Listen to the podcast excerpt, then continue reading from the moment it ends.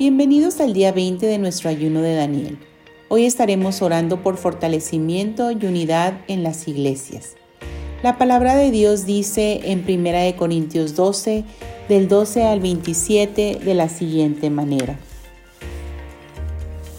El cuerpo humano tiene muchas partes, pero las muchas partes forman un cuerpo entero. Lo mismo sucede con el cuerpo de Cristo. Entre nosotros hay algunos que son judíos y otros que son gentiles. Algunos son esclavos y otros son libres, pero todos fuimos bautizados en un solo cuerpo por un mismo espíritu y todos compartimos el mismo espíritu. Así es, el cuerpo consta de muchas partes diferentes, no de una sola parte. Si el pie dijera no formo parte del cuerpo porque no soy mano, no por eso dejaría de ser parte del cuerpo.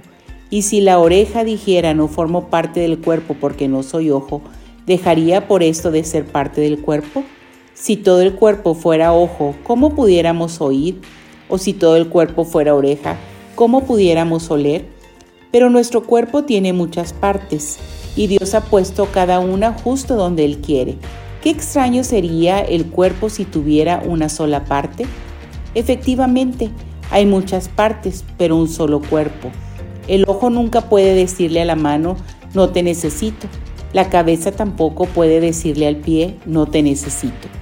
De hecho, algunas partes del cuerpo que parecieran las más débiles y menos importantes, en realidad son las más necesarias, y las partes que consideramos menos honorables son las que vestimos con más esmero. Así que protejamos con mucho cuidado esas partes que no deberían verse, mientras que las partes más honorables no precisan esa atención especial. Por eso Dios ha formado el cuerpo de tal manera que se le dé más honor y cuidado a esas partes que tienen menos dignidad. Esto hace que haya armonía entre los miembros a fin de que los miembros se preocupen los unos por los otros. Si una parte sufre, las demás partes sufren con ella, y si una parte se le da honra, todas las partes se alegran. Todos ustedes en conjunto son el cuerpo de Cristo y cada uno de ustedes es parte de ese cuerpo. Oremos. Señor Jesús, hoy oro por una iglesia puesta estratégicamente en los cuatro puntos cardinales de la tierra para predicar tu palabra.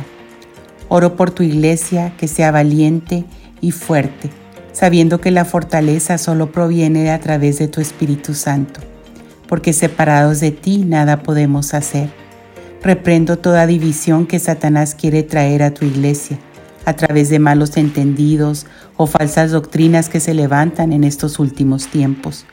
Oro por el cuerpo de Cristo, sabiendo que yo soy parte de ese cuerpo, que siempre pueda amar y ver a mi hermano como superior a mí mismo, y que a través del amor y la unidad de tu cuerpo, Señor, todos puedan verte a ti. Gracias por tu iglesia, Padre.